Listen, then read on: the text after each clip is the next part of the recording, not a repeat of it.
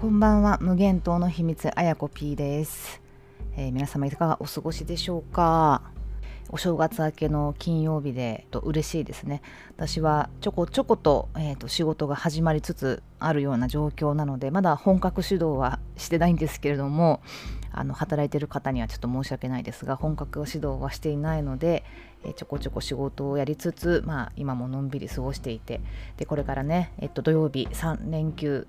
ね、月曜日まで成人の日まで始まりますね、えー、今日はね社会科学っていうことのお話をしようと思っています。私は自分の専門が実は社会科学なんですね。あの大学でですね社会科学を勉強していました。あの大学院には行ってなかったので、うん、あの学部のね4年間だけなんですけれども、えーと、早稲田大学の社会科学部というところでですね、えー、結構真面目に後半は勉強したかなというような感じです。母校の名誉のためにいろいろ宣伝もしようかなと思いつつお話もするんですけど社会科学部っていうのはですねあの実は早稲田ってあの政治経済学部法学部小学部っていう社会科学系の専門分野の、えー、特化した学部っていうのが当時あってまあ一番なんかね偏差値で語るのもなんかあんまりつまんないですけど当時は、えー、一番難しくて難関とされてなんか花形みたいな学部が政治経済学部というところで次に法学部。で次いで小学部かな社会科学系だと。っていう風なあの序列がねあったんですけど、えー、社会科学部っていうのはそういう専門分野を統合的に、えー、一体化して、えー、やろうという学部で結構新しく新しいんですね。1966年に出来上がった学部です、まあ、これを新しいというのかどうなのかという感じですけどもうね50年以上経ってますけど当時はね新しめの、えー、学部でした。なんでそういう学部ができたかというとこの私たちの社会生きてる社会っていうのはもちろん政治も知らなきゃいけない経済も知らなきゃいけない。で法律のこととかもちろんビジネスのこととかねまああといろいろアートのこと技術のこといろんなものが結びついて動いていますよね。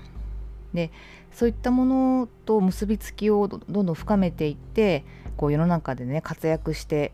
世の中の課題に貢献できる人材を輩出したいするためには、まあ、専門家もいいんだけれどもそういう統合的に解決とか原因の分析とか、まあ、いろんな視座とかが持てるようになった方がいいんじゃないかと。なんか人間社会ってすごい複雑なので、えー、それがねどんどんどんどんこう複雑になってきているっていうのの背景が1966年ぐらいにあったっぽいんですよ。でなので、えー、そういう統合的な視点を持てる人材ということで、まあ、学際的学ぶに際って書いて、まあ、学際的とかっていう言葉がありますけど、まあ、学際的なそのポテンヒット的なね、まあ、政治と政治の問題でも解決できない経済的な問題でも解決できないみたいなそういうまあポテンヒットされされちゃう問題っていうのがもうたくさんたくさんあるのでこうインテグレーションして問題解決していこうというような、えー、目的で出来上がった学部なんです。で当時はね実はこれ夜間学部から始まったんですね。というのもあの学びに来る人の対象を普通のその高校卒業した学生だけじゃなくて、えー、働いてる人にも来てもらおうっていうのがもともとあってですねそこからまあ夜間として始まったんですけど私の入学した頃にちょうどですね、えっと、夜間から昼夜昼夜学部みたいな風に繰り上げ繰り上げ？なんかね繰り上げとか言って、言われてすごいねあのよく差別された学部なんですけど要はグレードアップしたんですよ。でまあそこの背景もいろいろあってうんと、まあ、社会人で働きながら学部で勉強するし直すみたいな人っていうのもどんどん少なくなっていって社会人で学び直すっていうとやっぱり大学院みたいな感じの選択肢が広がってきてるのでちょうど私が、えー、入学して1年ぐらいかな中夜開校学部かになってそんでさらに、えー、2009年にえー、完全中間学部になったというようなことらしいですね。で、まあ、そんな感じでいろいろ紆余曲折経てですね、えー、かなりいろいろ変革をちゃんと考えてきてくれた学部だったなというのがあって、まあ、まさに社会科学部の名の通り、えーまあ、そこら辺すごい素晴らしいなという感じです。今あのカリキュラムとかをねちょっとホームページでささっと見たんですけど、まあ、当時の私がいた頃よりも統合的な社会科学という学問を勉強するためのその1年次ではこれ2年次ではこれみたいな、まあ、そんな感じでちゃんとカリキュラムが整ってきているんですけど私がいた時はねそんなに丁寧じゃなかったのでうん突然なんか1年時から必修みたいなものは英語しかなくてそれ以外はもう好きにと取れお前らみたいな感じでですねあのかなり丁寧さとはかけ離れた感じでなのでまあよくわからない状態で科目を専攻すると突然超難しいなんか1年生から超難しいなんかあの経済学とかを学なんか学ぶことになっちゃったりとかして なんかね私の4年間は結構むちゃくちゃだったんですけどまあそのむちゃくちゃさもまあ良かったかなっていう感じもしますね。で単位もかなり私は落としまして。っていうのもなんか恥ずかしい話ですけどね。1年生の時は本当単位をすごい何個か落としましたね。全部で40単位取んなきゃいけないいけないっていうか40単位取れるんですけど28しか取らなかった。で1科目4単位だからえー、っと123 3個落としたのか。3個落としたんですよ。まあそんな人は結構稀で。結構バカっていうかですね容量がすごい悪かったんですよね。まあ今も容量悪いんですけど、まあ、学びに関する容量は本当悪くてこう勘どころをつかむのが結構遅いっていうところもあってですね。まああの1年生は結構落として2年生も1単位ぐらい落としてで3年4年でもうなんかみんなが大学にねもう就活が終わって単位も取りすぎてあと必修必修っていうか取らなきゃいけない単位がみんな大体ゼミと1科目2科目ぐらいでいいみたいな感じの状況になるで4年生みんな遊びまくるっていう感じなんですけど私だけ一番4年生の時に学校に行ったっていうですね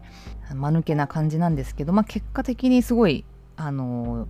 それが良かったですね。あのまあ訳が分かんない勉強に1年2年で触れてで3年からあのゼミが始まるので、まあ、ゼミつってちょっと専門のね部分を自分で持つっていうところの勉強が始まるのでそこはあの私は開発経済っていうちょっと今はあんまり流行んないのかもしれないけど、まあ、途上国の経済発展の仕方とかをですねあのいろいろ勉強したり理論学んだり、えー、する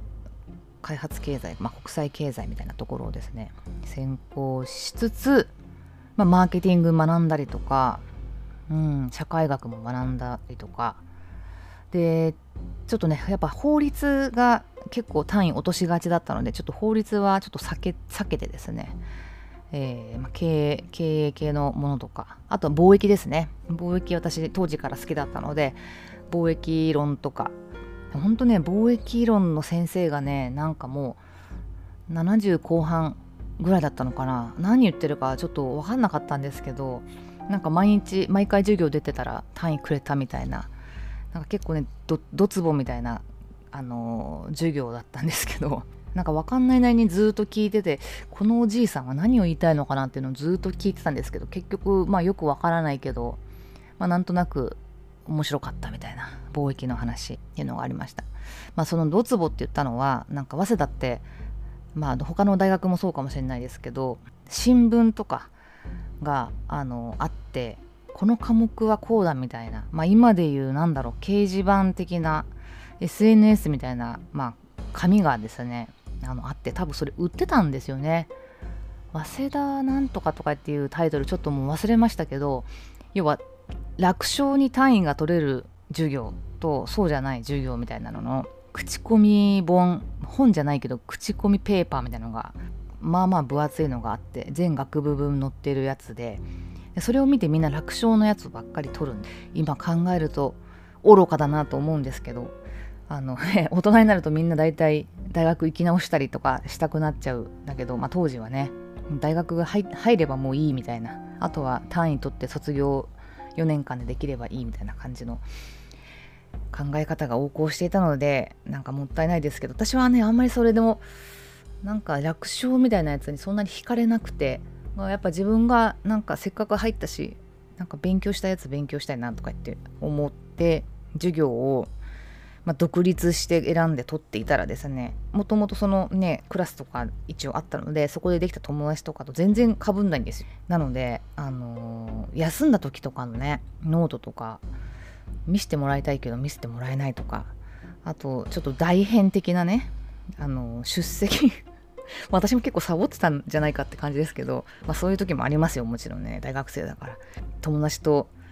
喋ってたいとかあなんかあのラウンジ行って食べりたいみたいな時もあったのでそういう時になんか欠席してなんか大変を頼める友達とかもなんかクラスにいなくてですね。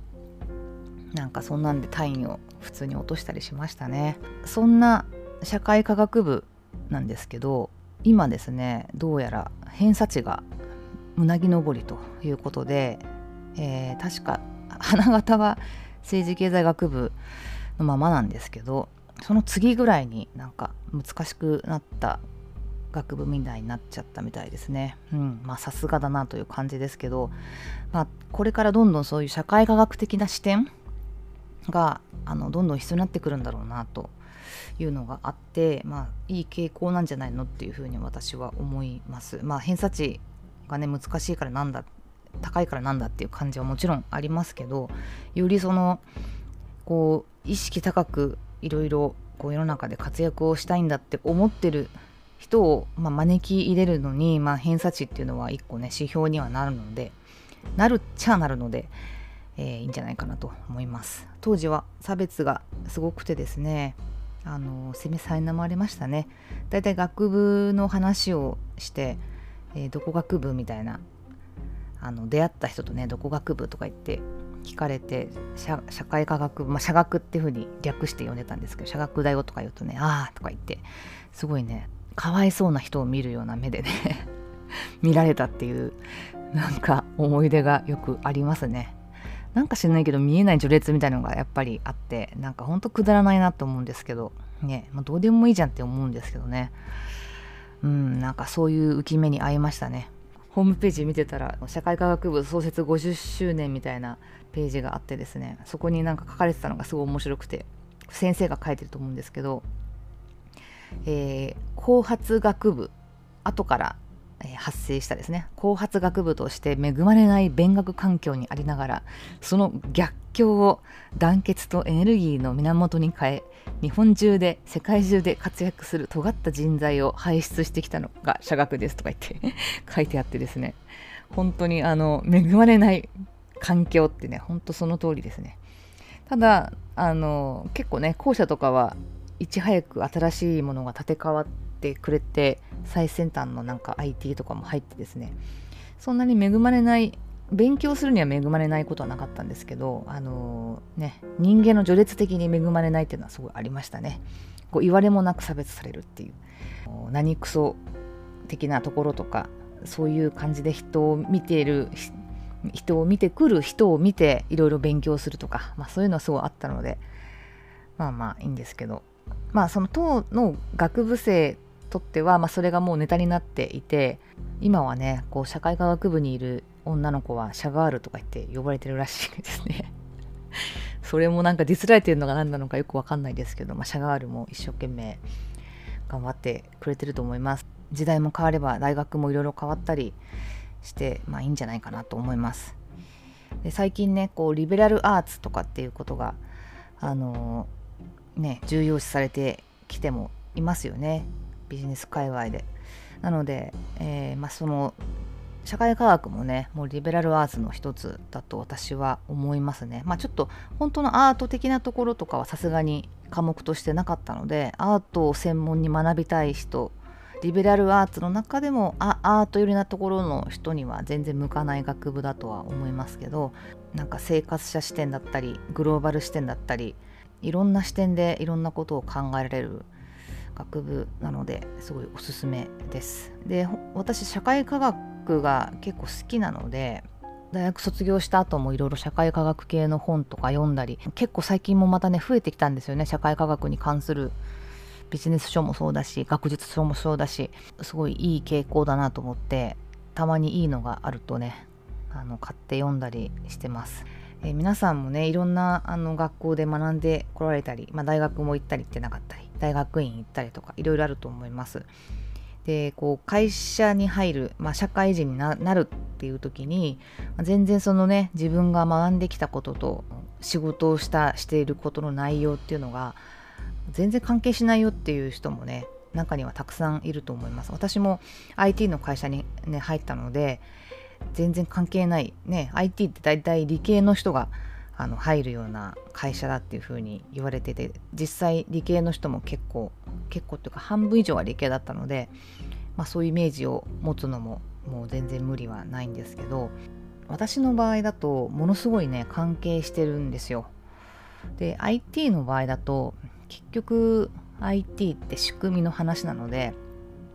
で私はもちろん技術者さんにはもちろんなれなかったのでなってないんですけど結局どういう問題を IT で解決していけるのかとかこの課題を解決するには IT はどうあるべきかとかはたまたあの要はその IT を適用する領域ですね。例えばその銀行の IT とかって一つとってもこのどの部分を IT にすべきかとかどこからどこまでをつなげるべきかとかそれはなぜかとか関係する人はどんだけいるのかとかですね。うんとこれを変えることで世の中の関係者がどれぐらいの影響が出てしまうのかとか、まあ、いろんなことをですねもう勘案して考えなきゃいけないんですね IT 作りって。本当は本当はですよ。なんですけどまあそういうのをあのお客さんから請け負って、えー、作るっていうお仕事の、まあ、受託ビジネスの場合は、まあ、お客さんがそこら辺を、まあ、普通はま決めなきゃいけなくてでそこの決められた通りに言われた通りに作りなさいっていうのが、まあ、あの私がいた会社でも王道のビジネスだったんですけど私が携わってきたのはなぜなぜかですねそれを自分たちで考えて自分たちの商品として、えー、作って、えー、提供するっていうビジネスだったんですね。なんか入社以来ずっとそうで今のだから SARS 企業みたいなもんですよね。自分たちで、えー、領域を決めて、え、分野決めてやると、まあ、そういった時にも、うんまあ、ほんとそこのねボタンの掛け違い一つで全然こう人に喜ばれるものになったりならなかったりめっちゃ不便じゃんとかなったりとかね、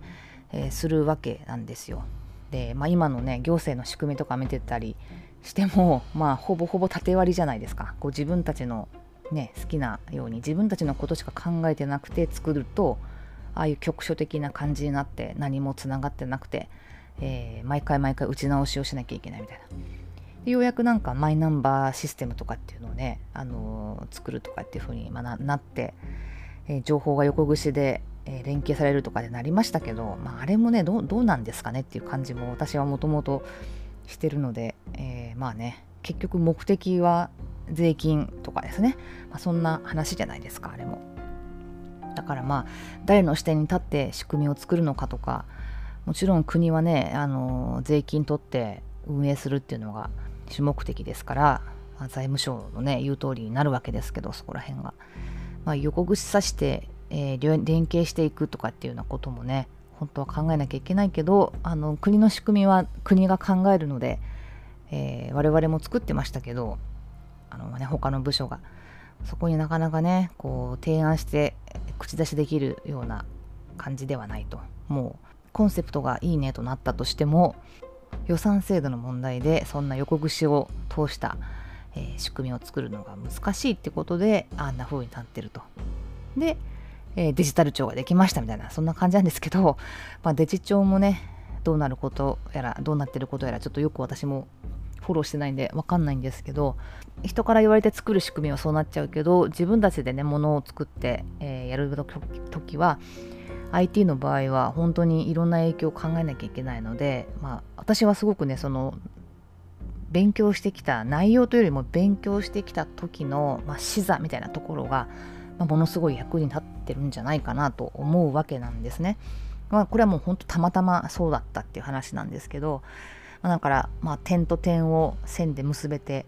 えー、よかったなっていう一つの事例です。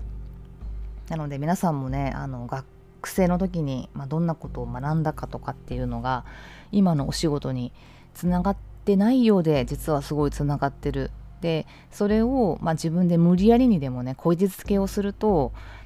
なんかこう自己肯定感が増すというかまあ本当に過去の一つ一つって無駄じゃないんだなっていうふうに思うことができるしこう制度として提供されているね学校から制度として提供されている、うん、仕組みに乗って、まあ、勉強をして、まあ、好きで知って強制的にしてる部分もあり好きで、えー、するようになったところもありっていうような状況ですけど、まあ、そんな制度の全体像を社会の全体像がねどうなってるかっていうのを見ながら自分でこう選択して自分でちゃんとそれをあの肥やしにできるかどうかっていう、まあ、そこの能力的なところがありさえすればうんなんか社会制度がねまあクソであったとしてもですよ。文句ばっかり言いたくなることもあるかもしれないけどまあ自分次第でどうにでも本当に糧にできるんじゃないかなというのがあります。そういうのも社会科学的な視点でもあるのでえー、身の回りにね大学受験を控えてるお子さんがいらっしゃるとか知り合いとかご親戚がいらっしゃる方はぜひぜひぜひ早稲田を受けるときはですね、えー、社会科学部もぜひ併願受験をしてみてください。という感じです。はい、ちょっと今日はね社会科学というテーマから取り留めもなくお話をしましたがこのテーマはすごく私あのこれからも追っていきたいテーマなのでおいおいまた話していきたいと思っています。はい、えー、この番組は、えー、狭い会社員生活から無限大の世界に移住したあやこ P が中二病的視点から日々の考え事をお送りするポッドキャスト番組です。えー、リベルタス混沌と秩序の間からというニュースレターとバンドルをして配信をしています。ニュースレターのリンクは概要欄に貼っておきますので、ぜひそちらもチェックをしてみてください。っていう感じで、ちょっとね、ポッドキャスト番組っぽく最後、えー、決まり文句で終わってみました、えー、それでは皆さん聞いてくださりありがとうございました。